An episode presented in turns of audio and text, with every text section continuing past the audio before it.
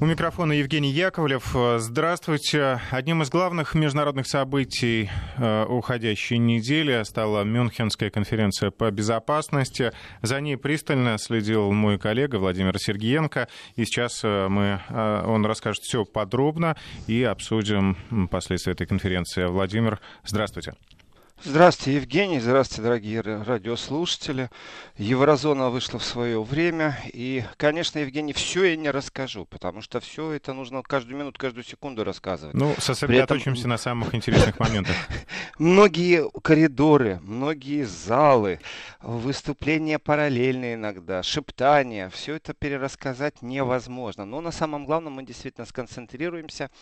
И, конечно, две вещи вчера приковывали внимание, но я бы к ним добавил и треть. Выступление все-таки Лаврова, Меркель и, конечно же, представителя Китая. Эм, вот основных три кита Америка все-таки решила в этот раз демонстрировать свое, свое присутствие количеством, э, а не качеством. И э, такой специфической демонстрацией того, что она есть как такова, и она есть и без Трампа. Это очень важный момент.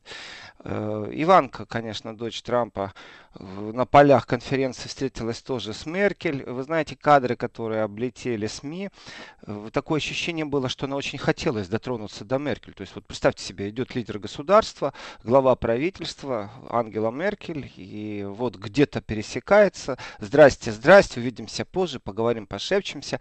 И вот Трампка прям как бы, Иванка, э, Трамп как бы настойчиво прям дотягивалась до нее. Знаете, вот такое ощущение, что вот нужно было тактильно, как-то магнитно ей обязательно дотронуться. Может, это какие-то тайные знаки, не знаю.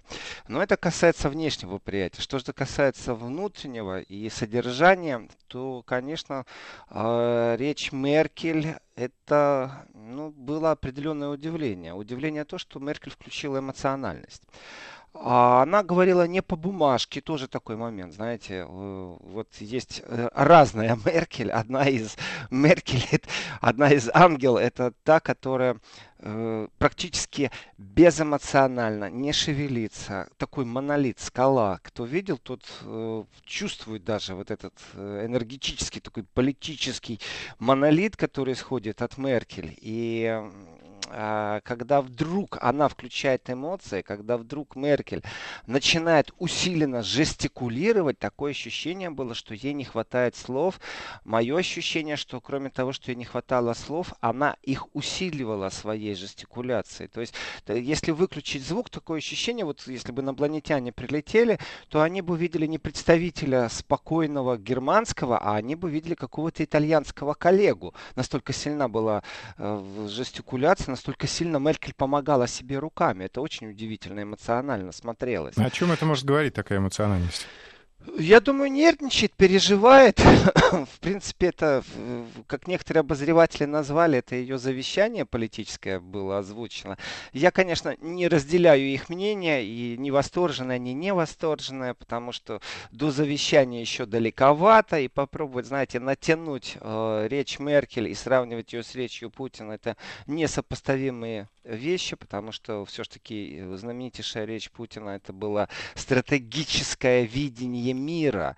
Это было озвучивание проблем и видений, которые есть. Это была настоящая речь визионерства и в то же время э, планирование, которое вот спускается в политическом контексте и предсказание, то, как это будет раз, развиваться в взаимоотношениях с государствами, если никто ничего не предпримет. У Меркель нету ни визионерства, ничего. У нее было определенное сожаление о некоторых моментах. И ее эмоциональность, она, знаете, не могу сказать, что это была искусственная эмоциональность она выглядела действительно реально эмоциональным человеком, что это достаточно странно для Меркель. Но темы, которые она затрагивала, вот это не была тема, знаете, ну, за, за, зацепившая за что-то живое. Такого ощущения не было. Все-таки она э, говорила на те повседневные темы, с которыми любой человек, интересующийся политикой, в принципе, знаком. Прошлась по всему. И мне показалось, единственный момент мог бы быть ключевым и переломным, если бы на ее заигрывание с идеей, что по договору ДРСМД э, Китай вошел бы в игру. То есть вот Меркель бы призвала, и Китай сказал, о, да, мы действительно подключаемся к переговорам, к России, к Америке. Вообще все это красиво и правильно. Вот так вот гуманное человечество должно развиваться двигаться дальше. Этого не произошло. Поэтому я не вижу никакой эпохальности в ее речи, но эмоциональность была. И эмоциональность была во всех пунктах, во всех нишах, которые Меркель задела. В принципе, она задела практически по всем спектрам прошлось. И, конечно, нас интересует больше Россия, но и европейские видения которая сегодня есть в политическом, э, э, в финансовом, в промышленном контексте, конечно, Меркель озвучила. И здесь все задето. И безопасность, и терроризм, и экономическое развитие Африки, и отношения с Россией, отношения с Китаем, отношения с США. Ну, давайте по пунктам. Значит, кроме, кроме вот эмоциональности, вот этой завесы эмоциональной, которую Меркель имела, и руками, словам помогла дойти до наших ушей, по-другому никак не могу сказать. А, э, содержательная часть по России. А, ну, проблема есть? Есть. Проблема какова? Нету диалога правильного. Э, и в ближайшее время не будет. Экономическое сотрудничество есть? Есть. Будет оно продолжаться? Будет. Э, в момент, когда камера, телекамера направлялась из э, угла, вот из трибуны, где Меркель стоит, и показывали Порошенко, когда произносила слово Украина Меркель, знаете, есть такие собачки в машинах, когда толкнешь голову, или она едет и шатает вот так вот головой. Качает, Там еще да. пер... переводчик еще не успел перевести, а он уже головой сидит, шатает. Э, счастлив, что слово Украина вспомнили. И я понимаю радость президента Украины Порошенко, когда говорят, что все равно транзит будет, но тем не менее Северный поток-2 тоже будет. И Россия даже во времена холодной войны была поставщиком. Меркель это очередной раз озвучила, понимаете? Ну что эмоционально, что не эмоционально озвучивать. Мы же действительно э, такое ощущение, что повторяем одно и то же, как будто хотим поверить, что так оно и будет. Э, караван идет, Северный поток-2 строится. И э, обращение Меркель к президенту Украины и частично вот такой, знаете, посыл, что мы все равно наставим, чтобы через Украину шел, но для этого не стоит приезжать в Мюнхен на конференцию, и так все об этом знают. Другое дело, что Меркель обратилась еще и к США. И вот здесь вот обращение к США, конечно, мне не хватало рядом с Меркель Макрона, который подхватил бы эстафету, включил бы свою политическую харизму и стал бы, знаете, так э, демонстративно показывать, что Европа идет большим уверенным шагом, суверенным отдаленное будущее. Макрона-то не было. И в этом отношении речь Меркель, вот честно говорю, такое ощущение, что вот эмоциональность и пафосность Макрона Меркель взяла на вооружение себе для этой речи. И ее проблему я понимаю, даже с точки зрения простой человеческой. Фраза Меркель о том, что э, у нее вот давайте, это мои слова сейчас, мой свободный перевод, что у нее сердце разрывается и крупная слеза течет, когда она э, вспоминает о том, что э, продажа немецких автомобилей в США является нанесением э, безопасности, национальной безопасности Америки большого ущерба. Конечно, она не говорила, что у нее большая слеза течет.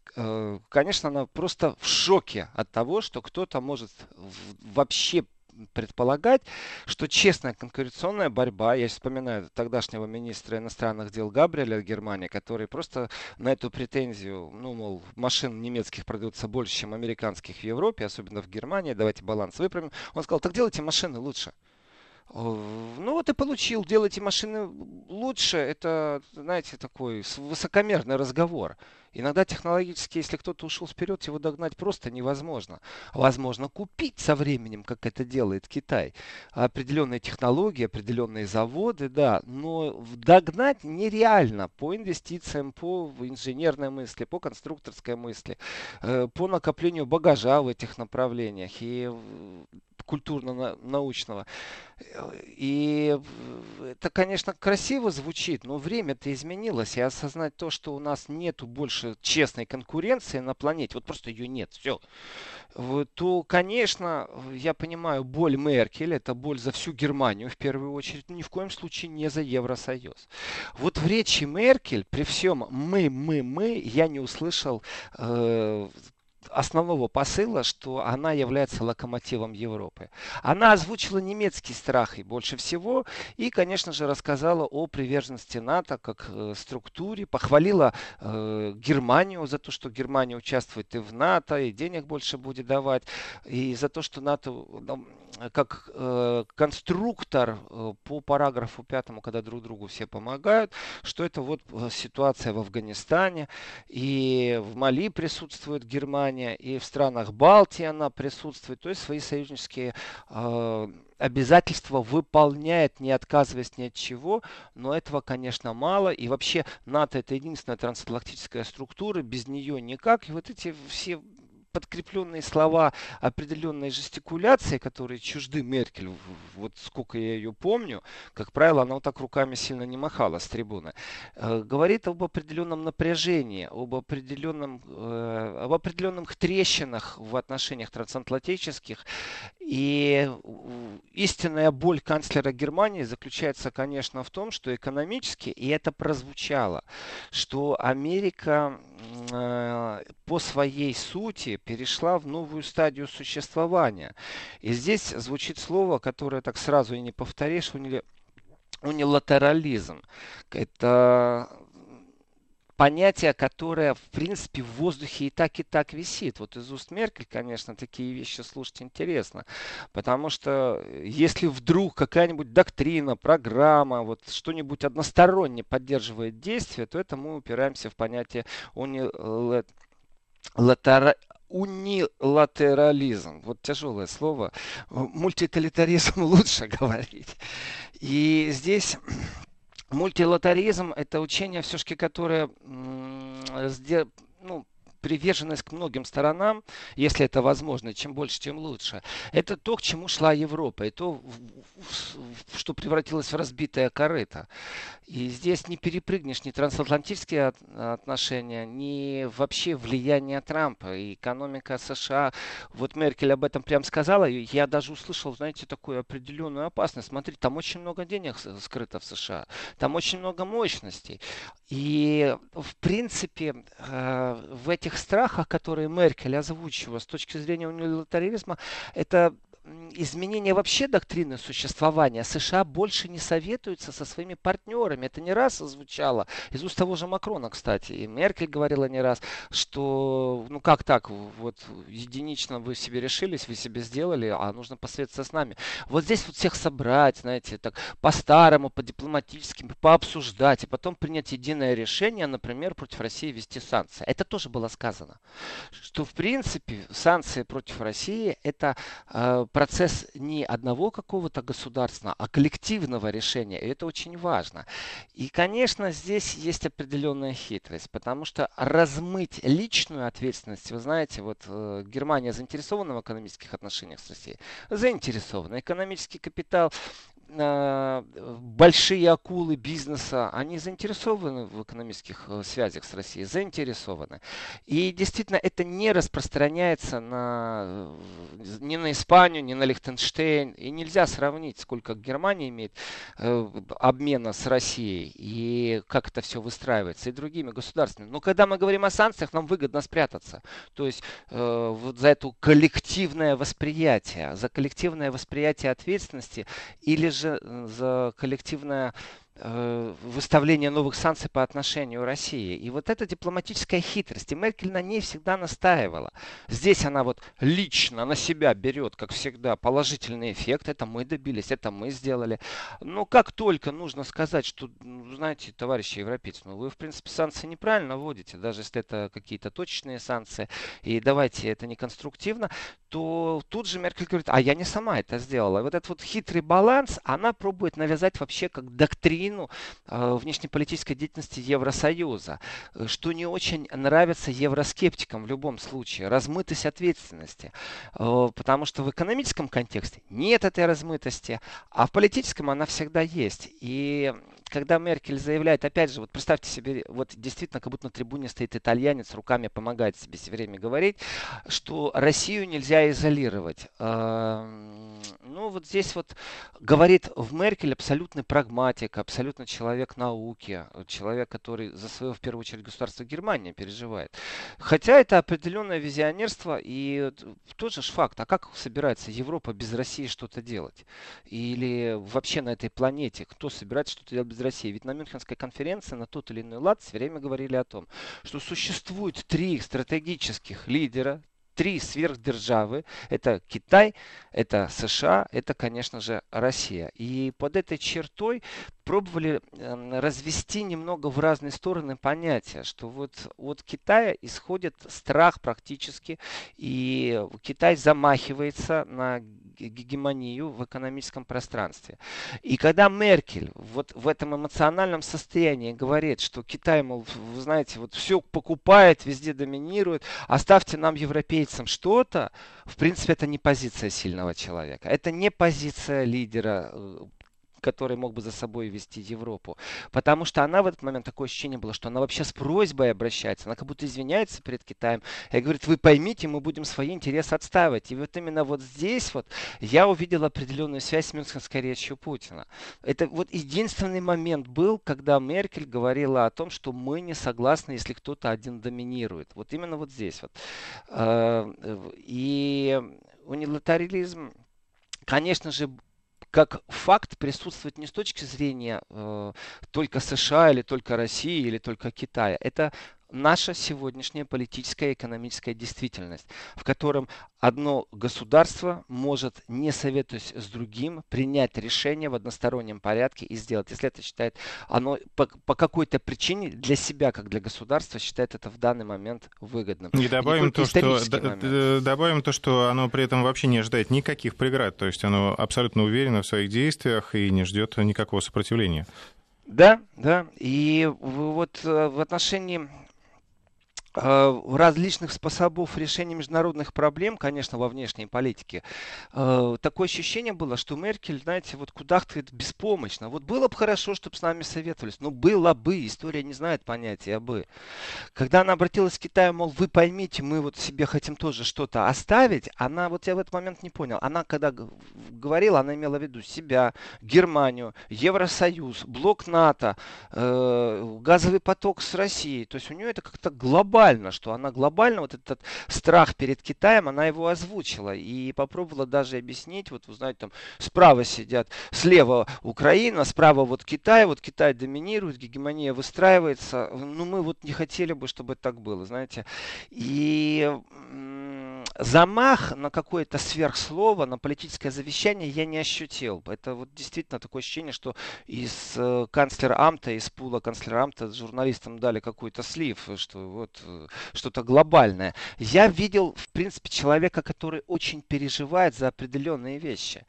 И э, вот здесь у меня с точки зрения немецких страхов абсолютно, абсолютно есть понимание того, что происходит. Ведь основной покупатель немецкого автопрома это был США. Это рабочие места. И эти рабочие места не только те э, связаны с теми людьми, которые непосредственно производят машины. Есть еще и сеть продаж, есть еще и банковские сети, кредиты. То есть целая индустрия работает. Эта ниша, она огромная. И осознание того, что Америка считает немецкий автопром э, угрозой для своей национальной безопасности, от того, что Меркель это озвучила, ничего не изменилось. Вообще никаких никаких подвижек в этом направлении нет. С Америкой надо договариваться, а Америка действительно унилатеральна сейчас в этом отношении. И если Америка ведет свой раунд переговоров с Китаем, что положительно скажется вообще на мировых э, рынках, на мировой экономике, то с точки зрения Германии нет диалога. И здесь действительно определенный крик души.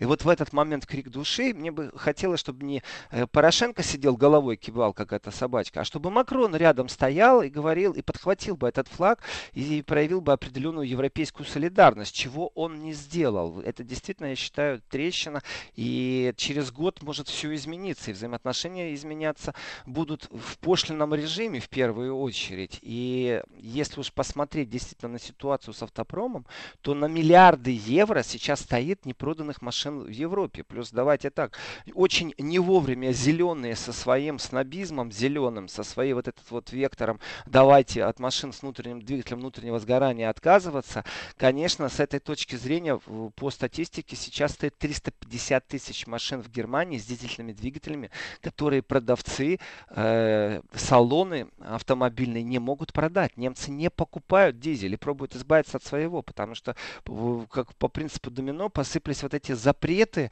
э, внутри Германии на проезд машин с дизельными двигателями по центру городишек, городов. И вот уж как-то это все не вовремя. С одной стороны, в США проблема с национальными интересами, и с точки зрения безопасности автопром объявлен врагом, давайте так, американской экономики, то внутри страны тоже определенный барьер. Даже на свой рынок нельзя выкинуть машины, которые сделали. 350 тысяч машин – это огромное количество машин. Мы говорим не о поддержке подержанных машинах, мы говорим о новых автомобилях. И э, когда по телевидению у тебя уже идет вторичная реклама, знаете, там репортажи показывают э, Ближнего Востока покупателей, показывают африканских покупателей, которые говорят, никогда так цены не упали в Германии, э, но показывают хозяев, людей, которые индивидуальные предприниматели, вот эти салоны содержат, они говорят, у нас просто катастрофа, просто их не покупают. Это миллиарды застряли застряли ни туда, ни сюда не шевелятся. Это приведет к определенной череде банкротств на территории Германии. И получается, что э, внутренняя легкомысленность, и то, что приписывает популизм правым партиям, на самом деле это абсолютно непродуманный шаг со стороны э, зеленых, э, которые этот тренд усиленно навязывают, знаете, школьников выводить на демонстрации в защиту, поддержку экологической среды. Все это замечательно, все это хорошо но не вовремя. И в этом не вовремя такая внутренняя подножка получилась. Зеленые превратились в пятую колонну в Германии. Это действительно экономический удар, когда у тебя миллиард, миллиарды застыли. И это имеет к системе безопасности и к системе экономики Германии большое значение. Меркель с сожалением сказала об автопроме, ну это давайте так, это констатация факта, потому что предложить что-то она не смогла.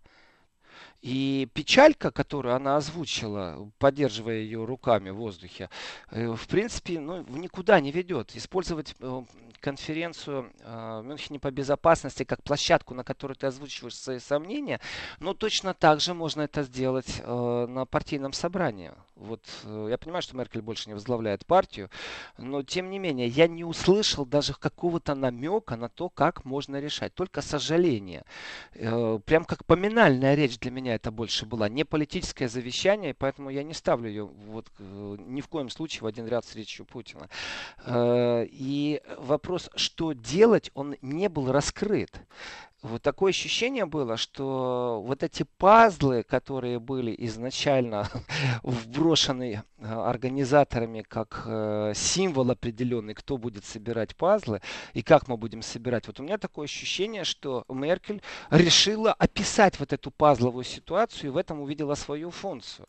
Э, когда разговор переходит на Африку, но я так понимаю, что об Африке и о речи Меркель, мы уже будем это делать после новостей, то в принципе снова я услышал о озвучку не проблемы Евросоюза, а именно проблемы Германии.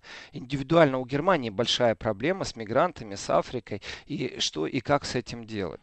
Сколько у нас секунд, Евгений? А последние секунды остаются, так что переносим продолжение разговора а, после а, новостей. Сейчас слово Натальи Христовой. И мы возвращаемся в студию. Евгений Яковлев э, здесь. На связи с нами из Германии Владимир Сергиенко. И э, с нами незримо присутствует Ангела Меркель. Э, мы сейчас посвящаем этот час ее большому выступлению. Очень незримо она с вами присутствует. Так вот, Меркель, когда перешла к теме Африки, знаете, есть глубокое осознание вообще ответственности. Есть э, европейская модель восприятия мира, э, гуманной миссии. Вы знаете, у нас гуманитарность вещь такая, она очень специфическая. Они забывают, когда нужно э, завоевать страну с нефтью или разбомбить, или э, просто захотелось, знаете, западным партнерам, о чем сказал Лавров тоже, что не забыл Лавров напомнить и про Kosovo, и про разбомбленную Югославию. И в этом отношении э, Европа сильно отличается от США. Э, в Европе, в парламентах э, всегда присутствует идея ответственности. У меня даже такое ощущение, что Европа просто ближе соприкасалась с Советским Союзом, и вот эта помощь, сама идея, сама философия ответственности за те державы, которые не очень экономически развиты, она в той или иной степени всегда витает. Здесь можно вернуться, не знаю, наверное, вообще к глобальному пассионарству, гуманизму и ответственности более высоко развитых культур, цивилизаций, репараций э, по отношению к тем, кто был, например, в колониях.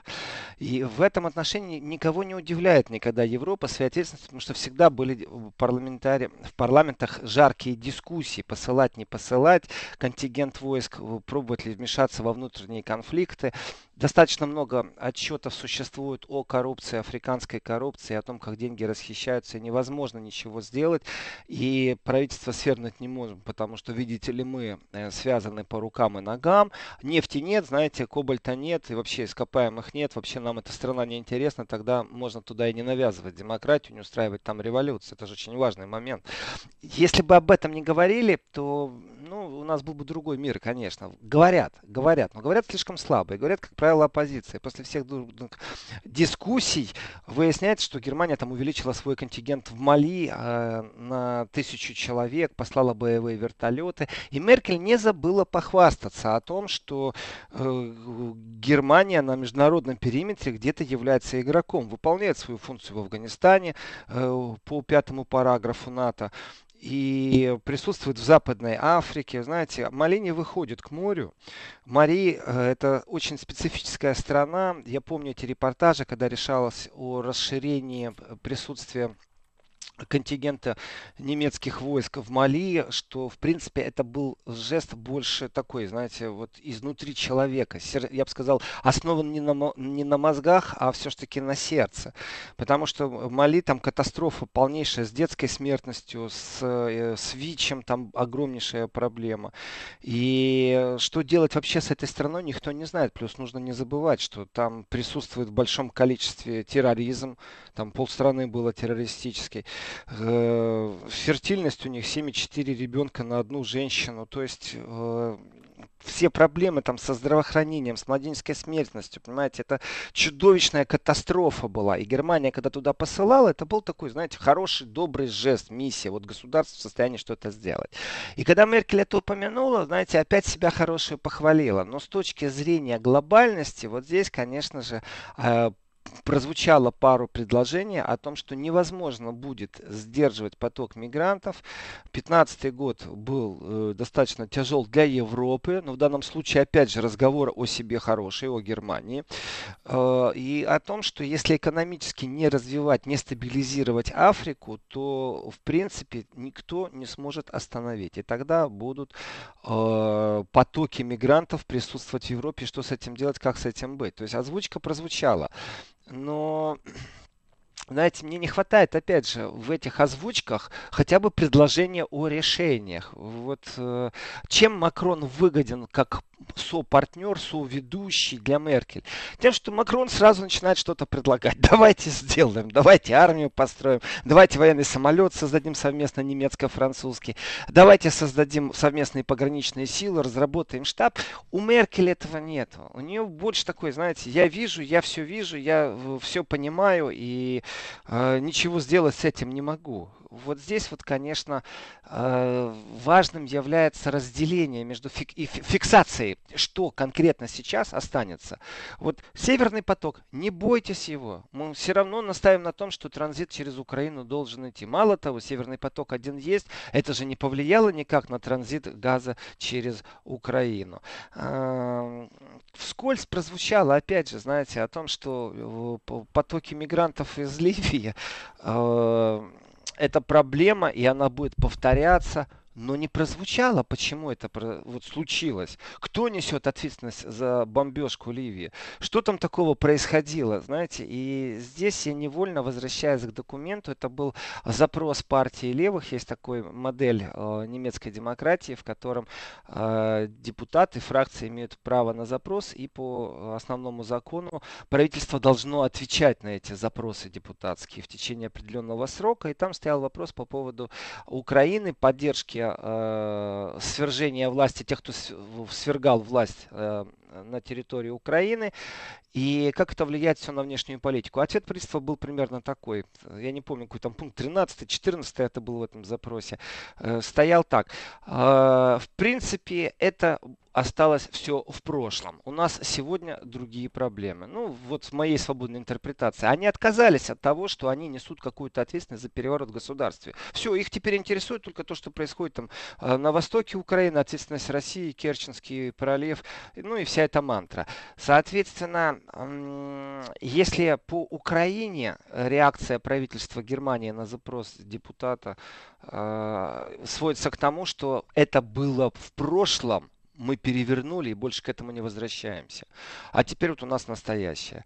И вот точно такой же по отношению к Африке. У нас настоящем потоки мигрантов. С ними надо решать. А наша ответственность за то, что мы принимали участие, за то, что мы не сдержали, за то, что мы не накладывали вето, за то, что мы в ООН, в Совбез не, среди ночи не подняли и не выступили вот так же бурно размахивая руками, чтобы никто не вмешивался в суверенное государство, не бомбил, не начинал революционное движение. Этого нет. Это мы руки умыли далее. В этом отношении ну, вот ничего нового не произошло. Поэтому я не вижу никакой, еще раз возвращаюсь к этому и буду повторять, я не вижу никакой там суперисторического наследия речи Меркель или ее там сравнения с речью Путина. Не вижу. Значит, что еще по Меркель и по Африку, и по Порошенко, и по России. Если говорить о Северном потоке 2, и Меркель говорит, что она будет добиваться э, того, чтобы транзит остался через Украину. И напомнила, что в Германии существуют терминалы, которые могут принимать жиженный газ. То, конечно же, в этот момент хочется сказать, что, знаете, по другим каналам, не там, где транслировали Меркель, показывали представителя Сименса, у которого взяли и интервью. И это вот прямо вот э, во время прохождения Мюнхенской конференции все это звучит. Э, и Siemens на прямой вопрос журналиста о том, как они себя чувствуют после того, как узнали, что вот в обход санкций э, Россия э, сименские турбины поставила в Крым, как-то повлияет ли это э, на а, взаимоотношения Siemens и России, знаете, прям звучала такая подводка как будто. Вы скажите, что да, все, мы уходим отсюда. Кивните, что... пожалуйста, да? Да, да. И в этот момент представить это, давайте так, это один из китов э, немецкой промышленности и немецких технологий. И говорит глава концерна о том, что да, инцидент неприятный, но это одноразовый инцидент, а мы наоборот увеличиваем совместные проекты, увеличиваем инвестиции в России. То есть вот это вот э, подве под, подводка под то, чтобы сказали, все, мы уходим, знаете, прям желаемое за действительно. Нет, э, как раз очень даже приземленно ответили, что Siemens э, не только увеличит инвестиционное поле э, в России, но еще и будет заниматься созданием терминалов, которые будут сжижать газ. Итого, мне так понравилось, вот у меня аж настроение поднялось. А, кстати, Есть... ответ Сергея Лаврова американскому журналисту, да, ну, напишите что-нибудь, все равно вы же напишите все вот, так, как нужно Это вообще вообще прелесть. так как э, это, если я правильно понял, Вашингтон-Пост был, правильно? Да, точное издание не помню, да, помню, что журналисты США. Ну, давайте радиослушателям и радиозрителям скажем. Это вопрос, который прозвучал из зала после того, как выступил Лавров. Один из журналистов встал и задал вопрос. И на что Лавров ответил, э, что вы все равно напишите, что хотите. Поэтому я вам отвечать не буду. А вы и напишите себе. Вы, знаете, настолько дипломатично он осадил э, людей, производящих фейки. Я представляю, как Трамп это сказал. Так, вы все, фейки, я с вами не разговариваю. Знаете, даже такой с интонацией Жириновского он должен был бы это сделать. А Лавров очень дипломатично сказал и проигнорировал, в принципе, абсолютно недружелюбное издание. Я считаю, молодец, браво. Э, но именно достойно, знаете, не опустился он до вот такого твиттерского хамства какого-то. Ну что... кстати, вполне представитель Siemens, э, руководитель Siemens мог бы последовать э, примеру нашего главы российской дипломатии. Ну, как я пишите. как раз хотелось бы, хотелось бы, но они э, считают, что нужно говорить, то и говорят. Э, в данном случае, э, когда Siemens говорит о увеличении и наращивании инвестиций в Россию и сказал о том, что в России будут терминалы созданы для сжижения газа, я подумал вот о чем. Боже, а, какая Владимир, прелесть. прошу прощения, да. давайте вас перебью. У нас, у нас да, небольшой джингл и продолжаем. Вести ФМ.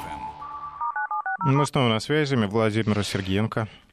Э, а я подумал о том, что какая прелесть, ведь э, в воздухе все время висит, что терминалы для приема сжиженного газа, которые Германия будет строить и строить, и она уже имеет, и надо наращивать, и Катар выразил готовность прям все профинансировать, США тоже готовы, и вообще э, все это замечательно. И вот здесь тихо-тихо прозвучало, а кто сказал, что жиженый газ только будет из США идти?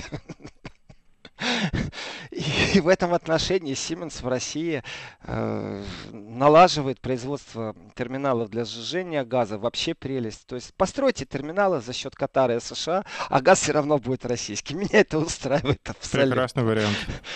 И все это имеет отношение, конечно, к экономической безопасности. И разговор о Северном потоке-2 э, с кивком э, в сторону Украины, здесь я, знаете, так замер немного, потому что в последнее время некоторые политики пробуют перейти в риторику. Здесь, конечно, Лаврову виднее на месте, как это все звучит, насколько будут э, послы тех или иных государств э, приглашены э, когда-нибудь и будут вручены определенные ноты или будет поставлена на вид определенная вещь.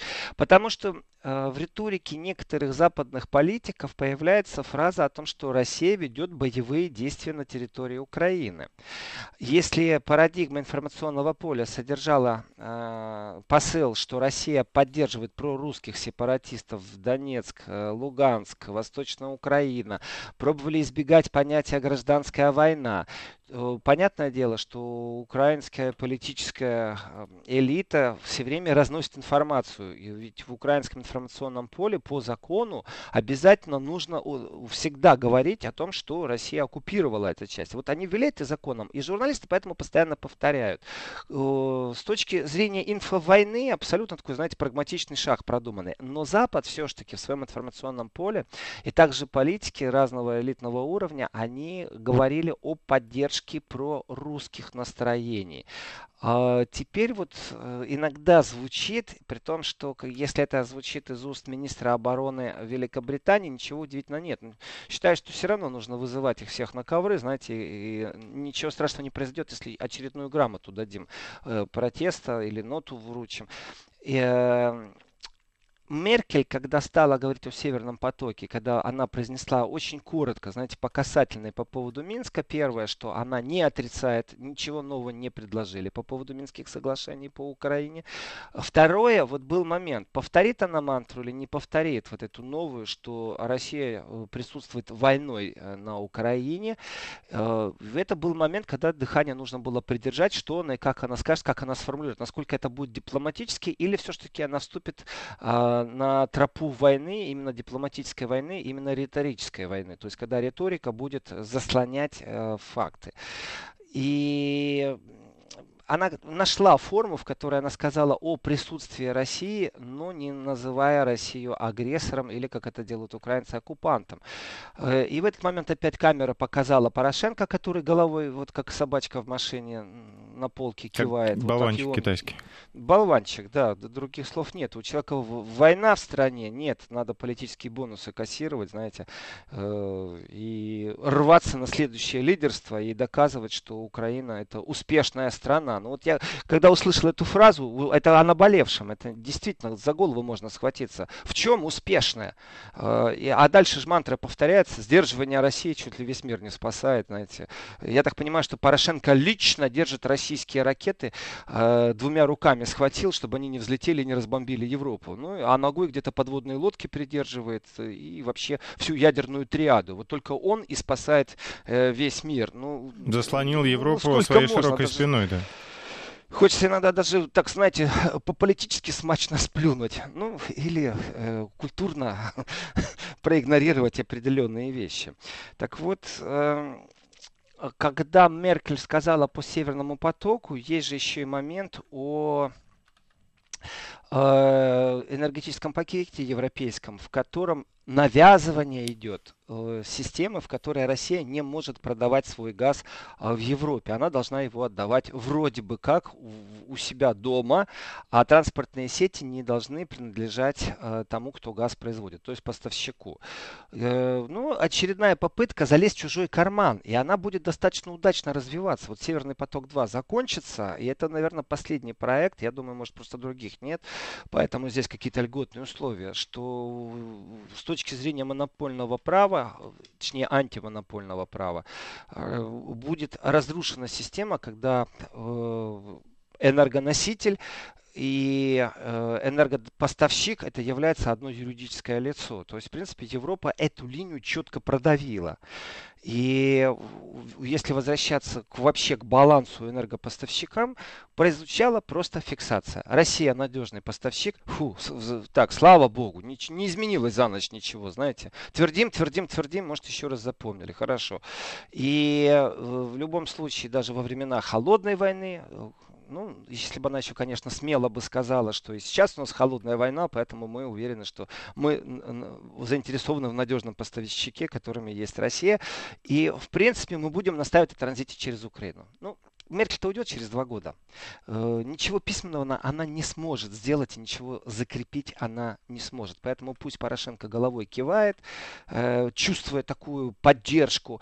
Меркель не призналась ни в дружбе России, ни в любви. Э, она считает, что санкции совместно нужно вводить дальше против России. И здесь, знаете, опять же, есть определенное политическое лукавство. Каждый раз, когда вводят санкции против России, они не являются для России катастрофическими. Они не заставляют переоценивать переоценивать или передумывать что-то. И вообще-то атмосферно Мюнхенская конференция по поводу России имела вектор мысли, э, сводящийся к тому, что Россия, мол, должна почувствовать силу Запада. В этом отношении у нас есть инструмент НАТО. И здесь все привержены этому как ценности. И когда Меркель назвала НАТО как определенную трансатлантическую ценность, ну, замечательно. Э, у кого-то любовь ценность, у кого-то право на семью ценность, право на работу, право вообще, наверное, на э, право иметь это право равноправия, потому что, понятное дело, например, мигранты, они поражены в правах с любым гражданином в любой стране мира. У них разные права на существование. Например, нет права на работу. И мигранты с точки зрения э, э, гуманности, э, конечно же, должны стремиться к тому, чтобы им везде разрешили иметь право хотя бы на неквалифицированный труд. Хотя бы. Остальное система тестирования. Но когда мне как ценность навязывают НАТО, извините, я не согласен в этот момент с Меркель, может у нее и, и у многих ее коллег это является базовой ценностью, но это и есть сущность Запада. То есть НАТО оценивать как базовую ценность. Извините, нам здесь с вами не по дороге. Если у вас это сущность и базовая ценность, и вы расширяете НАТО, то, извините, мы в такие дебри, дебри заходим, потому что э, факт расширения, который произошел за последние 25 лет НАТО, и то, как это все произошло, Меркель же, конечно, вспомнила и объединение Германии, что мы так легко вздохнули, и когда она перешла к вот этой вот концепции безопасности и вдруг говорит о базовой ценности, о, извините, у меня большая проблема проблема.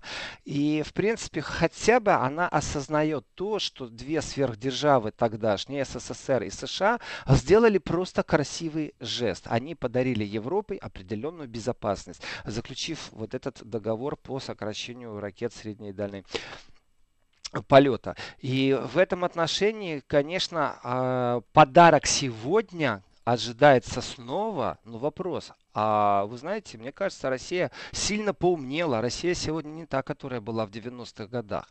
И вот так вот просто дарить сегодня кто-то кому-то что-то уже точно не обязан. Это являются инструменты и политики, это инструменты и мира, и в том числе безопасности. И э, мысль Меркель о том, что сверхдержавы могли бы снова Европе подарить безопасности, знаете, опять такой легкий намек на то, что Европа полностью беспомощна, не является ни объектом, ни субъектом переговоров.